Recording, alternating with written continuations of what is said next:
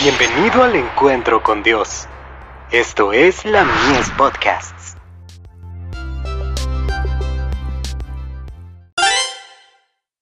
Hijos e hijas de Dios, regocijémonos en sus tesoros.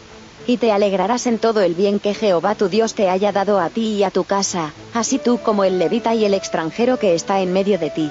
Deuteronomio 26, verso 11 debiera manifestarse gratitud y alabanza a Dios por las bendiciones temporales, y por todo consuelo que nos conceda. Dios desea que toda familia que se está preparando para habitar en las mansiones celestes, le dé gloria por los ricos tesoros de su gracia. Si los niños, en la vida de hogar, fueran educados y preparados para ser agradecidos al dador de todo bien, veríamos manifestarse la gracia celestial en nuestras familias se vería alegría en la vida de hogar, y el proceder de tales hogares, los jóvenes llevarán con ellos, un espíritu de respeto y reverencia al aula y a la iglesia. Habrá atención en el santuario donde Dios se reúne con su pueblo, reverencia por todos los servicios del culto, y se ofrecerán alabanzas y acción de gracias por todos los dones de su providencia.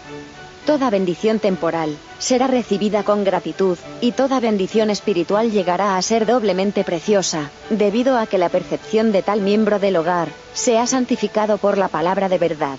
El Señor Jesús está muy cerca de aquellos que aprecian de ese modo sus dones de gracia, que descubren el origen de todos sus bienes en un Dios benevolente, amante y cuidadoso, y que reconocen en Él, a la gran fuente de toda consolación. La vertiente inagotable de la gracia, Manuscrito 67. 1907. Aún en la tierra, podemos tener gozo como vertiente, que nunca deja de fluir, porque se alimenta de la corriente que surge del trono de Dios. De Review Angeral. 2 de junio de 1910.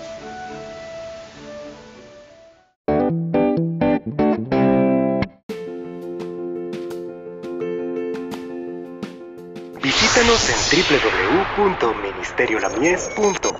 www.ministeriolamies.org para más contenido.